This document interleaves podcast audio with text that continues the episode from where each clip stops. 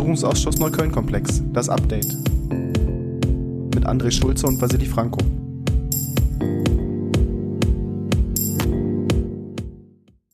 Herzlich willkommen zu einer neuen Folge Das Update zum Neukölln-Komplex. Wir sind Vasili Franco, innenpolitischer Sprecher der Grünen Fraktion im Berliner Abgeordnetenhaus und André Schulze, finanzpolitischer Sprecher der Grünen Fraktion im Abgeordnetenhaus. Und direkt gewählt in Neukölln. Auch immer ganz wichtig zu sagen, denn wir haben hier diesen Podcast, in dem wir euch berichten von den Sitzungen des Parlamentarischen Untersuchungsausschusses zur Aufklärung der rechtsextremen Straftatenserie in Berlin-Neukölln. Und heute hatten wir die siebte Sitzung. Auch heute haben wir wieder eine Betroffene gehört. Ähm, eigentlich wären es zwei Betroffene gewesen, aber Miriam Blumenthal, die auch Opfer der Anschlagsserie wurde, ist ähm, derzeit erkrankt und die konnten wir deshalb heute nicht als Zeugin vernehmen, aber wir hatten eine andere Zeugin im Ausschuss. Genau, Christiane Schott, auch eine Anwohnerin aus Britz, die in der Hufeisensiedlung gelebt hat. Inzwischen ist sie weggezogen ähm, und die 2011, also sehr weit vorne am äh, im Rahmen unseres Untersuchungszeitraums Opfer von rechtsextremer Gewalt geworden ist. Der Auslöser, eine Gruppe von NPD äh, hat bei ihr versucht, Parteiwerbung in den Briefkasten zu schmeißen im Rahmen des Wahlkampfs 2011. Dann hat sie ihnen gesagt, dass sie das nicht möchte, dass sie ihre Flyer mitnehmen sollen und sie nicht in den Briefkasten werfen sollen. Und das war der Startpunkt für eine ganze Reihe von Vorfällen. Direkt bei, die, bei dieser Begegnung wurde sie beleidigt und ähm, ja, verbal attackiert, aber im Nachhinein ist es eben auch zu mehr als verbalen Attacken gekommen. Genau, dreimal wurde das Fenster eingeschmissen, einmal die Tür, einmal gab es einen Sprengstoffanschlag auf ihren Briefkasten wo zunächst auch noch die Polizei sagte, ach, das werden doch einfach nur irgendwelche Böller gewesen sein. Aber Christiane Schott wollte das nicht auf sich sitzen lassen und musste praktisch wirklich insistieren, dass eine Spurensicherung stattfindet. Und die Spurensicherung hat dann auch eben ergeben, dass es eben keine einfachen Böller waren, keine einfachen Jugendstreiche, sondern dass da tatsächlich mit Sprengstoff hantiert worden ist. Ja, und darüber hinaus ist auch das Auto von ihr und ihrer Tochter mehrfach Ziel von Anschlägen geworden, aufgestochene Reifen und ein beschädigtes Auto sind da ebenfalls Vorfälle, die in diesem Zeitraum passiert sind. Insgesamt ein Zeitraum von 2011 bis 2021, als sie aus der Hufeisensiedlung dann weggezogen sind. Sie sagt selbst, sie lebte eigentlich in einem Gefühl der ständigen Angst ähm, und auch in einem Gefühl der Resignation, denn auch hier erleben wir das, was bei den letzten Betroffenen einfach immer der Fall war. Es gab keine Aufklärung, also keine Ermittlungserfolge und irgendwann kam auch bei Christiane Schott der Moment, lohnt es sich überhaupt noch eine Anzeige zu stellen und das hat sie dann nicht mal mehr in jedem Fall gemacht. Ja, und auch sie hat uns wieder berichtet von Dingen, die wir in den vorherigen äh, Befragungen auch schon häufig gehört haben Vasili hat eben schon angesprochen, dass Beweisstücke regelrecht aufgezwungen werden mussten zur Spurensicherung. Sie berichtete uns von einem Stein, der zum, der, der in ihr Fenster geworfen wurde und der dann eine Woche lang im Garten lag, bevor er von der Polizei gesichert wurde, während es geregnet hat. Äh, und ebenso sind hier auch äh, Befragungen von Nachbarinnen nur spärlich erfolgt. Ähm, alles Phänomene, die wir in den vorherigen Befragungen uns auch öfter schon begegnet sind. Genau, das Auto der Tochter wurde unter anderem auch beschmiert mit dem ähm, Spruch Juden raus. Also schon recht heftig. Da wurde gesagt, na, das werden irgendwelche Schüler in Streiche oder ähnliches gewesen sein. Schon etwas absurd, wenn man sich das so anschaut und auch ein Gespräch mit einer LKA-Mitarbeiterin, da fiel zumindest doch ein recht komischer Satz, der ein, an der dem Ermittlungseifer der Behörden zweifeln lässt. Ja, da wurde gesagt, Täterin werden wir in dieser Serie erst finden, wenn wir sie auf frischer Tat ertappen. Im Endeffekt eine Bankrotterklärung des Rechtsstaats, wenn man mit dieser, äh, mit dieser Aussage auch so eine Tatserie anwendet. Und es ging weiter. Man hat Christiane Schott zumindest gesagt, dass man auch eine Kamera installiert hätte, ähm, die praktisch den Blick auf das Haus werfen sollte. Ähm, da kam aber einfach nichts raus, weil die Kamera ähm, entweder ohne Batterien lief oder nur eine Attrappe war oder letztendlich wissen wir das gar nicht, weil die nirgends in den polizeilichen Akten drin war, die Christiane Schott selber auch eingesehen hat. Also ziemlich viel, was wir da auf jeden Fall nochmal nachfragen müssen, wenn wir da mit den Behörden reden. Ja, denn durch solche Aussagen versucht, äh, entsteht natürlich bei Betroffenen erstmal ein Gefühl von Sicherheit, aber wenn man dann herausbekommt, dass überhaupt nichts hinter, in dem Fall der Kamera, dass da gar keine, dass da gar nichts unternommen wurde, dann lässt es natürlich umso mehr am Ermittlungseifer der Polizei zweifeln. Und es ist auch, wie bei so vielen Fällen, alle diese Ermittlungen sind zwischenzeitlich eingestellt worden zu den Taten und zwar erfolglos eingestellt worden. Und das ist jetzt kein neues Bild, das sich abzeichnet. Tatsächlich gab es auch von Christiane Schott die Berichte, dass die Polizei jetzt nicht unbedingt schlecht gehandelt hätte oder nicht ansprechbar war. Sie hatte zwar schon auch einen ständigen Ansprechpartner, der zwar auch hin und wieder mal abfällige Äußerungen gegenüber zivilgesellschaftlichen Organisationen wie der mobilen Beratung gegen Rechts oder Reach Out geäußert hätte, aber man hat auch recht schnell gemerkt, Christiane Schott hat da nicht mehr so viel Vertrauen in die Ermittlungsbehörden gehabt. Ähm, es gab auch Sicherheitsgespräche, auch das haben wir ja in den letzten Sitzungen immer nachgefragt und ähm, die hatten zumindest einige kleine positive Auswirkungen, wobei positiv möchte ich das eigentlich gar nicht beschreiben, was da passiert ist. Ja, sie haben Hinweise gegeben, wie die Familie Schott sich sichern kann und dazu gehörte eben auch Gitter an den Fenstern einzubringen. Frau Schott hat das dann beschrieben mit der Situation, eigentlich haben sie jahrelang wie in einem Gefängnis hinter Gittern gelebt, um, ihre, um eben die Fenster, die zur Straße hin waren, zu sichern gegen eventuelle Steinwürfe oder andere Attacken. Und gezahlt hat sie das natürlich auch aus eigener Tasche. Auch das ein Bild, was wir immer wieder in den letzten Zeugenvernehmungen gehört hatten. Aber es gab tatsächlich einen Vorfall, da sind wir echt ins Staunen gekommen. Und zwar geht es um den Rechtsextremisten Christian Stein. Den bezeichnen die Behörden als, ach, nicht so gefährlich. Aber das Treffen, das sie mit ihm hatte, das war nicht nur absurd, das hatte es ganz schön in sich. Ja, es war eine, wie Christiane Schott es schilderte, Begegnung am Gartenzaun. Denn da stand er auf einmal. Guten Tag, Frau Schott. So, so begann die Unterhaltung. Und letztendlich kannte Frau Schott äh, Herr Stein gar nicht. Der offenbarte sich recht schnell als NPD-Mitglied, als Rechtsextremist und ist auch relativ schnell dazu gekommen, dass er an dem Anschlag auf ihr Haus beteiligt war, mit einem Spruch wie hätte ich gewusst, dass das auch das Zimmer ihrer Tochter wäre, hätte ich ja so etwas nicht gemacht. Also Frau Schott war da auch wirklich schockiert, hat natürlich auch ganz schnell die Polizei gerufen. Und was hat die Polizei gemacht? Tja, das ist offen geblieben. Sie sind vorbeigekommen, aber direkte Ermittlungen scheinen sich daraus nicht ergeben zu haben. Zumindest ist, ist da, davon in den jeweiligen Akten nichts vorzufinden gewesen. Und bevor Christian Stein die den Garten verlassen hat, hat Frau Schott ihm auch angekündigt, die Polizei zu rufen. Und dazu sagte er nur, machen Sie mal, da passiert mir eh nichts. Also da kommt relativ schnell der Verdacht auf, den wir leider auch aus anderen rechtsextremen Vorfällen hatten, bei denen es Untersuchungsausschüsse gab, dass hier möglicherweise ein V-Mann im Spiel ist. Ähm, aber auch das zeigt wieder rechtsextreme V-Männer, die selber dann auch noch möglicherweise Anschläge verübt haben.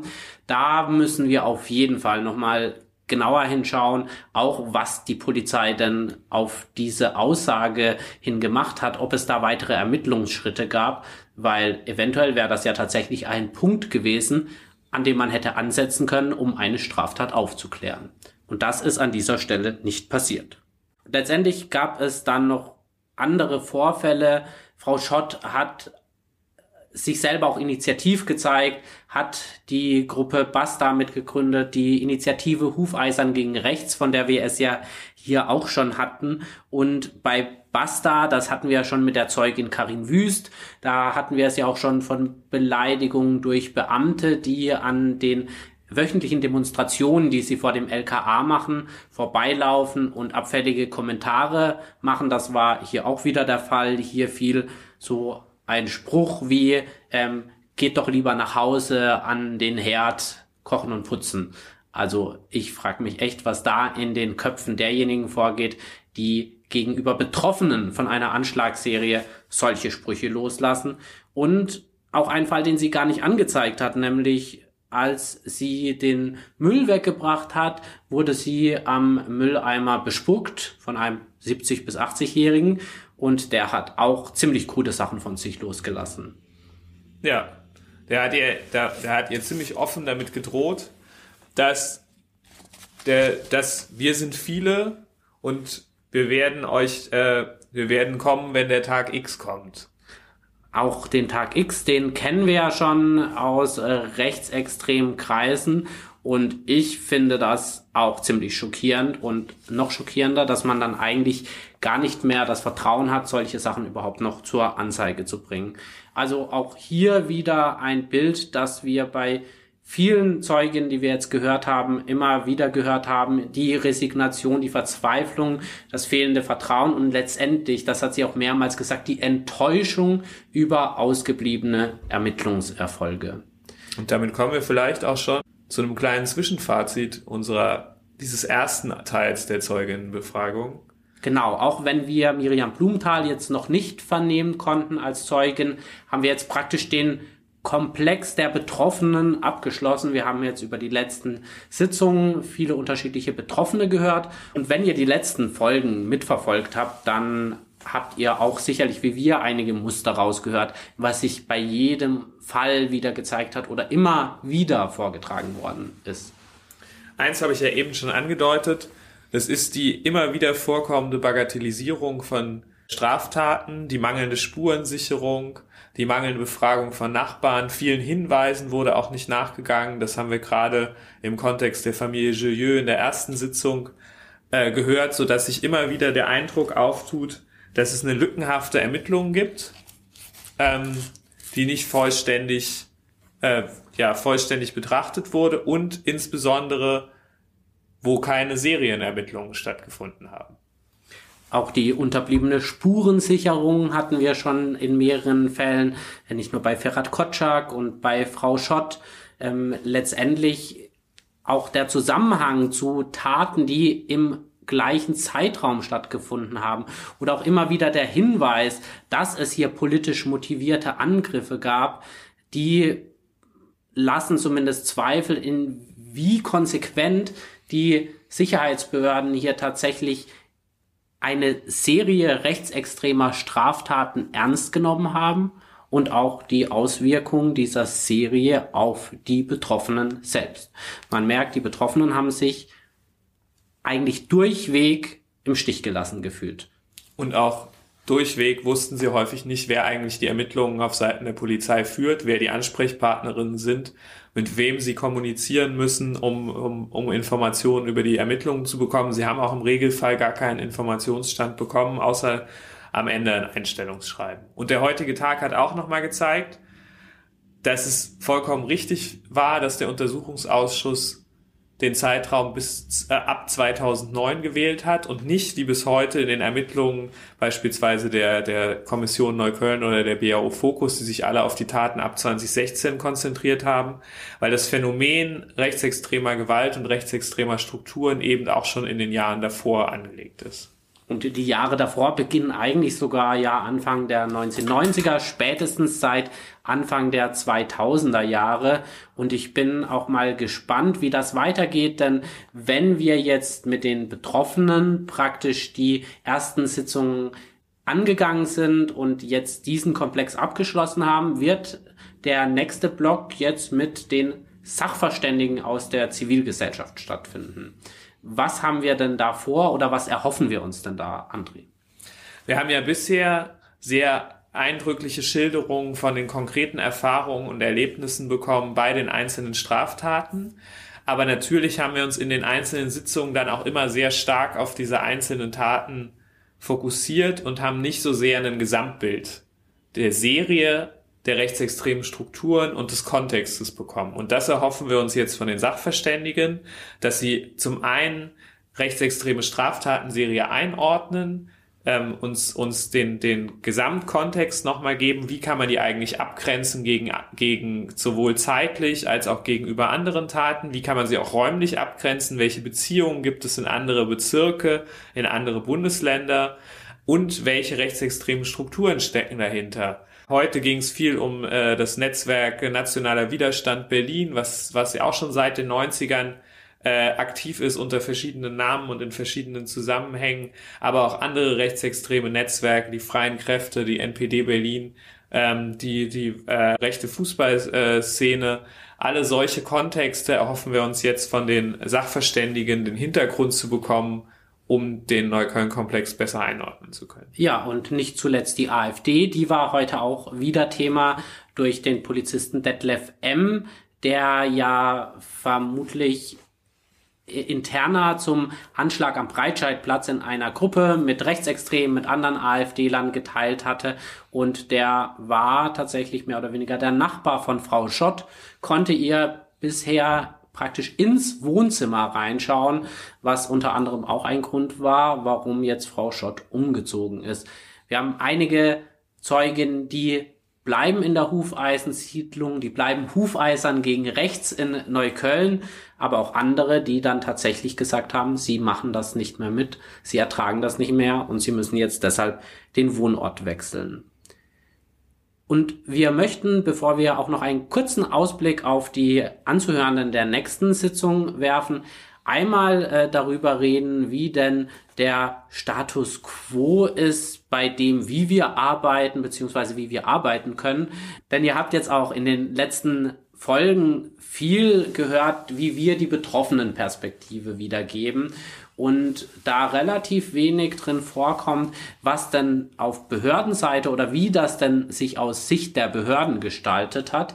Und da könnte man ja schnell den Eindruck bekommen, äh, wir rezipieren hier nur die Betroffenen und vernachlässigen alles, was Polizei und Staatsanwaltschaft sagt. Das ist aber gar nicht unsere Intention, denn der Grund ist ein ganz einfacher. Uns fehlen weiterhin Akten.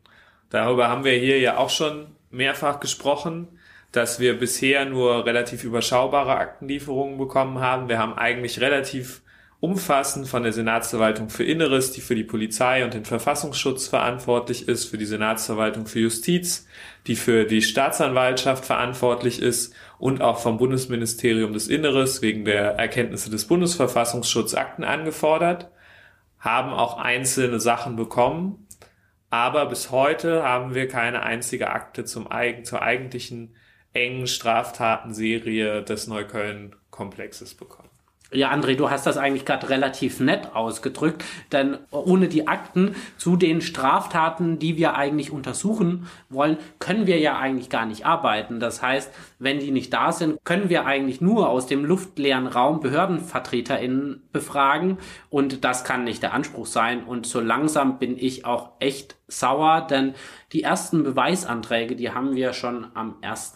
Juli gestellt. Jetzt über vier Monate später sind immer noch ein Großteil der Akten nicht da, obwohl es ja auch ein Sonderermittlerteam gab, das ja auch schon umfangreiche Aktensichtungen vorgenommen hat. Es wäre doch ein leichtes, uns diese zur Verfügung zu stellen. Und es kommt hinzu, wir haben auch bis heute keine richtige Erklärung dafür bekommen, warum uns die Akten nicht zugeliefert wurden. Vasili hat ja gerade ausgeführt, dass es eben nicht daran liegen kann, dass der zeitliche Aufwand benötigt wird, um die Akten zusammenzustellen. Sie wurden schon zweimal zusammengestellt, einmal für die BAO Fokus, einmal für die Sonderkommission Neukölln. In beiden Fällen haben wir die entsprechenden Aktenteile angefordert, die zu diesen, äh, zu diesen Gremien gehören und die man uns eigentlich leicht zur Verfügung stellen könnte. Aber weiterhin fehlt da die Freigabe und offensichtlich fehlt auch der Wille, um ein äh, beschleunigtes Aktenlieferungsverfahren zu ermöglichen. Da könnte man auch jetzt sagen, das sind ja hier ziemliche Unterstellungen, die wir hier tätigen, aber es ist auch einfach so, und zwar nachweisbar. Wir hatten jetzt am 7. November ging beim Ausschussbüro eine E-Mail ein der Senatsverwaltung für Inneres, wo zu den allerersten Beweisanträgen, die zwar sehr grob gefasst wurden und das auch ganz normal, dass auch mal eine Verwaltung nachfragt, was meinen Sie denn genau damit? Aber wenn auf eine Anfrage, die schon so lange zurückliegt, über vier Monate dann irgendwie die Rückmeldung kommt, ähm, ja, was meinen Sie denn damit ganz genau, ohne auch irgendwie die Bereitschaft schon mal selber zu schauen, was man denn auch hat, dann grenzt das schon ein bisschen an Arbeitsverweigerung, muss man sagen. Genau, deswegen erwarten wir von den Senatsverwaltungen auch eindeutig, dass da in den nächsten Wochen zusätzliche Akten kommen und wir diese relevanten Aktenteile erhalten. Denn es ist, bedeutet ja nicht, sobald wir die Akten bei uns haben, dass wir sofort am nächsten Tag die entsprechenden Befragungen durchführen können. Es handelt sich im Regelfall um viele tausend Seiten, äh, die durchgegangen werden müssen und die erst von uns studiert werden müssen und analysiert werden müssen, um daraus die richtigen Fragen, die richtigen Erkenntnisse und auch die passenden Themenkomplexe bilden zu können.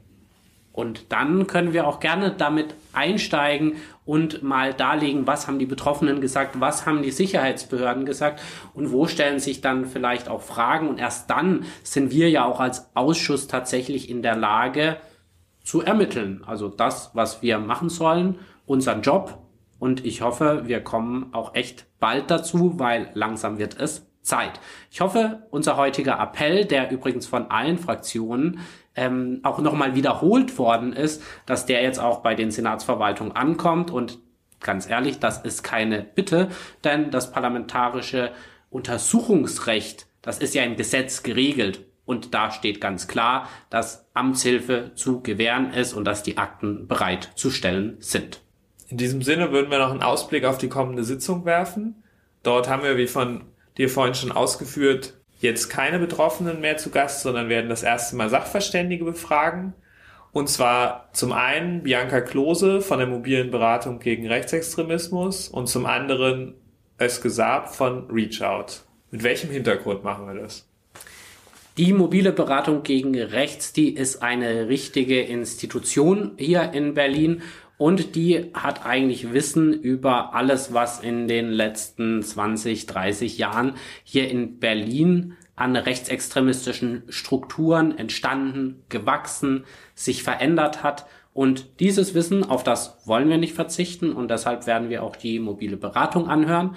Und Reach Out ist ja bekannt als Beratungsstelle für Betroffene und Mehrere Betroffene, auch schon Zeuginnen, die wir gehört haben, haben sich Hilfe bei Reach Out geholt und da gibt es daher auch umfangreiche Kenntnisse über Fälle. Auch dort gab es Akteneinsichtnahme und da erhoffen wir uns, dass wir einfach nochmal an valide Informationen kommen, auch aus ein, auch zu einer Einschätzung von Menschen, die eben jetzt nicht nur im Alltag plötzlich Betroffene von einer rechten Straftatenserie wurden, sondern von Menschen, die sich tagtäglich mit diesen Strukturen beschäftigen.